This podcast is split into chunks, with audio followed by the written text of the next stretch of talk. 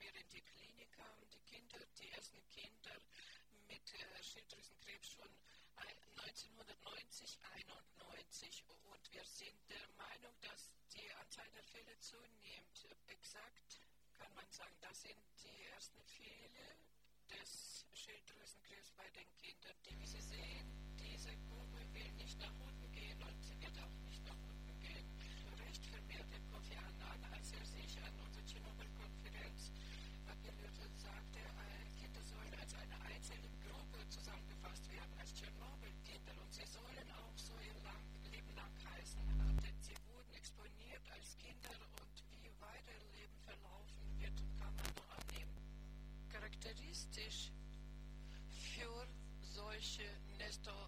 nestohastischen Effekte ist folgende. Das ist, dass das Organ eine primäre Reaktion tätigen soll auf die zu starke Bestrahlung. Und es soll eine Grenze werden, eine Schwere geben und eine Abhängigkeit. Also innerhalb des ersten Jahres haben wir beobachtet, die frühe Primärreaktion auf die Bestrahlung, die, auf die Exponierung der Schilddrüse kam zum Ausdruck äh, durch die Steigerung des Thyroxingehaltes im Blut, aber ohne, ohne direkte Merkmale, weil Thyroxine mit Eiweiß zusammenhängen. Hier auf diesem Bild habe ich 5114 Kindern erfasst, wo nach den Angaben der äh, individuellen Dosimetrie die Dosen über 2 Gray gingen.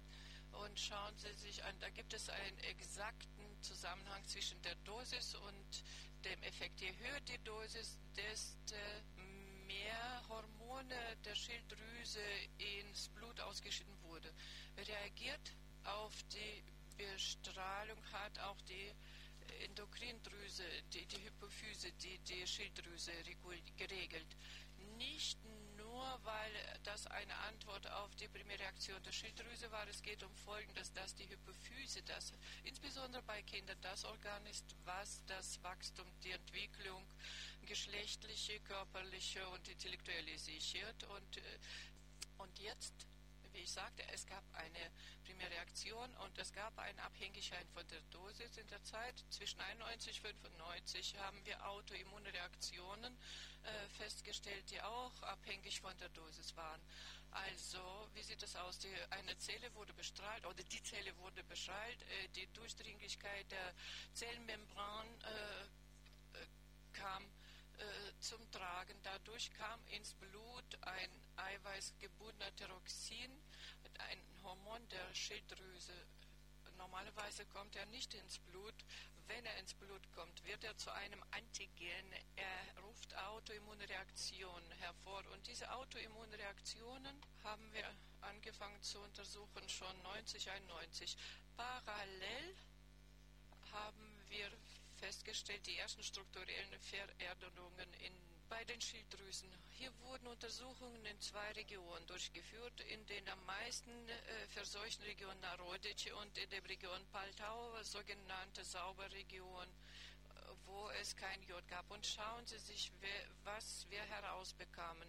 91, 92. Die Kontrollgruppe, da gab es bei der Unterschalluntersuchung keine Veränderungen. Aber in der Gruppe, die violett gefärbt ist, gab es Erscheinungen. Also es sind Faktoren aufgetaucht, die man autoimmun bezeichnen kann.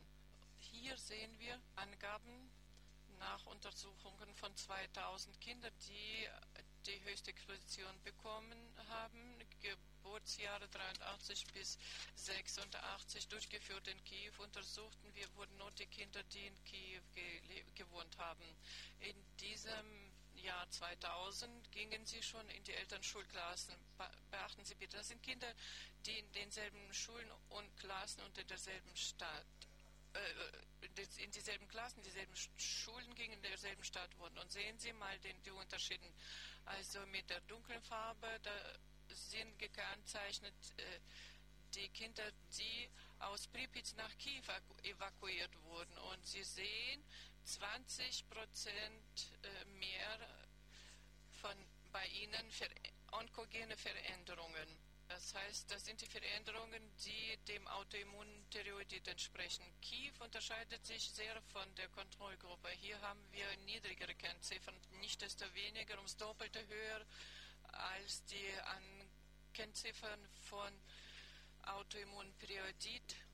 Und die dritte Gruppe, die nach Kiew kamen, in Kiew wohnten nach der Havarie. Hier können wir ganz eindeutig sagen, die Autoimmuntireoidite von Kindern, die strahlenexponiert im Alter von Kleinstkindern waren, dass sich das äh, weiterentwickelt.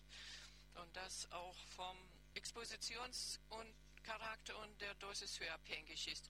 Also die Schilddrüse regelt die Energieversorgung im Körper. Wenn eine Deperitose sich entwickelt bei Kindern, sie bleiben in der Entwicklung zurück bei den Erwachsenen äh, und das ist das klassische Bild, das ist vorzeitige Alterung der Menschen in Zusammenhang mit der Störung der Schilddrüse, ihrer Funktion.